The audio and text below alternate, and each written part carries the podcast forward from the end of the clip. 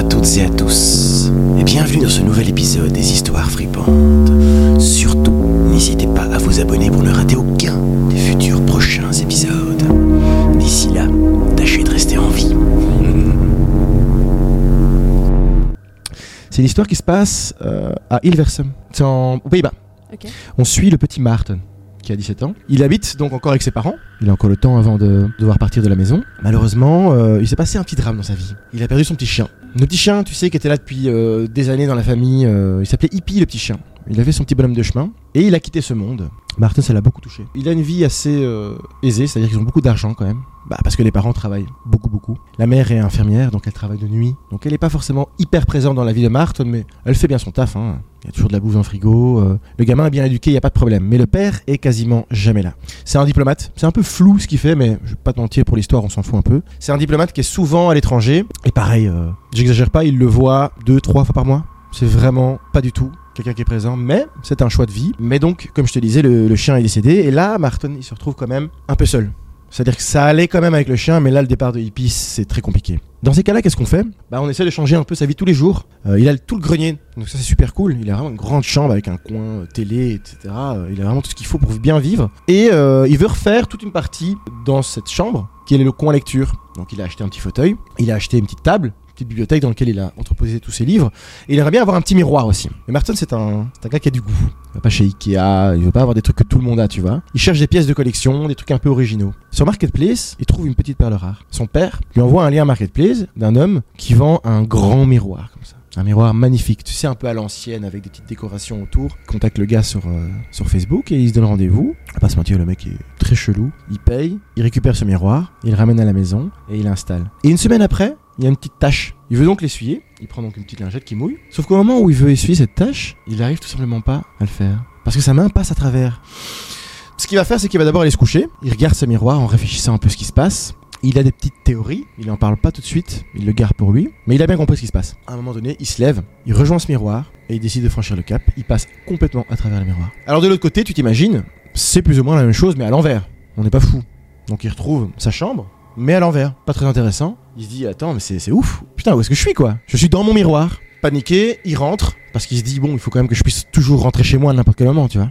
C'est un grand miroir, mais bon, il arrive à l'enjamber et il rentre chez lui et il va se coucher. Le lendemain, il se réveille, il fait sa petite journée en pensant à ça et il se dit Allez, je prends mon courage à deux mains parce que c'est un truc de fou. Je retourne ce soir dans ce miroir et je vais voir ce qu'il y a dans le reste de la maison. Le soir, il y va, il rentre, il passe le miroir et il arrive de nouveau dans cette chambre et il se dit Bon, allez, j'y vais. Au moment où il veut franchir la porte, il sent comme une odeur, comme si quelqu'un était en train de cuisiner. Il descend les escaliers, il arrive dans la cuisine et là, qui il voit Sa mère. Il se dit Maman, qu'est-ce que tu fais là? Sa mère lui répond Ah, Martin, je suis content que tu sois là, ça va justement être prêt, on va se régaler. Martin, il est un peu. Disons qu'il est un peu dépassé par les événements. Il se dit qu'il va écouter ce qu'on lui dit de faire. Donc il s'assied. Sa mère lui ramène un énorme poulet rôti. Vraiment le festin, quoi. Et alors il entend une voix qui lui demande Alors Martin, comment s'est passée ta journée? Il se retourne et il voit son père en train de lire un journal devant la télé. Papa, qu'est-ce que tu fais? Tu travailles pas? Il fait Mais non, j'ai pris congé pour être avec toi. Il dit Mais attends, mais qu'est-ce qui se passe? C'est quoi ce, ce monde parfait? Il manquerait plus que. Et oui, effectivement, il entend envoyer. Le petit hippie est encore là. Alors tu penses bien que là, euh, il est pris par l'émotion il court pour aller caresser ce chien. Et il lui fait Putain Et puis le lèche, euh, tu vois, les chiens qui remuent leur queue comme ça. euh. Il se dit Mais attends, mais où est-ce que je suis quoi? C'est- quoi ce paradis?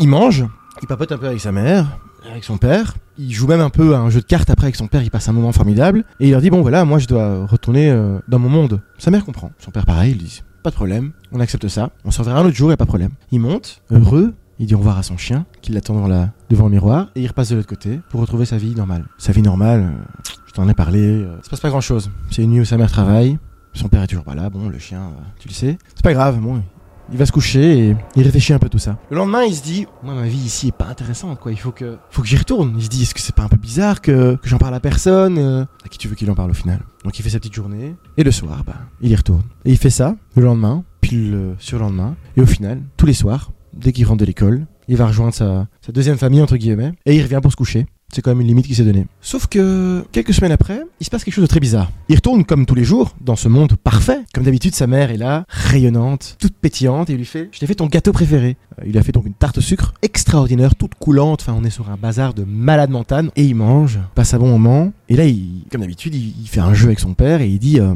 Bon, bah, il faut que je retourne, comme tous les soirs. Sauf que là, c'est trop pour la mère. Elle se lève, elle pète un câble. Non, mais vraiment, la colère qui monte en elle, elle dit Non J'en ai marre, t'es toujours là-bas, tu restes ici, je veux que tu restes près de nous, euh, on se donne à fond, on s'occupe de toi, ici à Hippie, qu'est-ce que tu fais Pourquoi tu vas là-bas? Il commence à paniquer en fait, parce qu'elle lui crie dessus. Elle essaie de le rattraper en le tirant le bras, elle se tire, elle fait Non, putain, euh, lâche-moi, euh, faut que je parte quoi. Il se lève, il court pour partir parce qu'il est pris par la panique, et quand il arrive en haut, il voit que son père est devant le miroir. Il fait Non, arrête, reste ici avec nous, c'est ici qu'est ta place. Il fait Mais non, il le pousse, le mec tombe par terre, et il essaye tant bien que mal de traverser le miroir, et tombe dans, son monde à lui, panique, et il prend le miroir et le casse par terre. Il se dit Mais attends, qu'est-ce qui se passerait si ces gens-là viennent dans mon monde? Enfin, il balaie le tout, il met ça dans un petit sac proprement. Tu penses bien, il est un peu pris par l'émotion, il a la main droite qui, tremble à fond, il se dit Ok, ouah, qu'est-ce qui m'arrive quoi? Il se débarrasse de ce miroir. Voilà, euh, c'était une phase à passer, euh, tout ça est derrière moi, euh, ça tombe, je suis juste fou. Quelques semaines après, il a une petite discussion avec sa mère. Donc je vais de nouveau pas être là pendant quelques semaines la nuit, mais t'inquiète pas, euh, je te ferai à manger. Euh, Martin lui dit qu'il faut pas qu'il raconte cette histoire euh, à sa mère. Sauf que sa mère lui pose une question à un moment donné, un peu surprenante. Elle lui dit Ah, qu'est-ce que t'as fait de ce miroir au final? Pourquoi il est plus là? Il se dit Oula, euh, bah je l'aimais pas, euh, je l'ai jeté. Sa mère le regarde et lui dit alors euh, C'est dommage ça, euh, comment tu comptes euh, retourner chez toi du coup?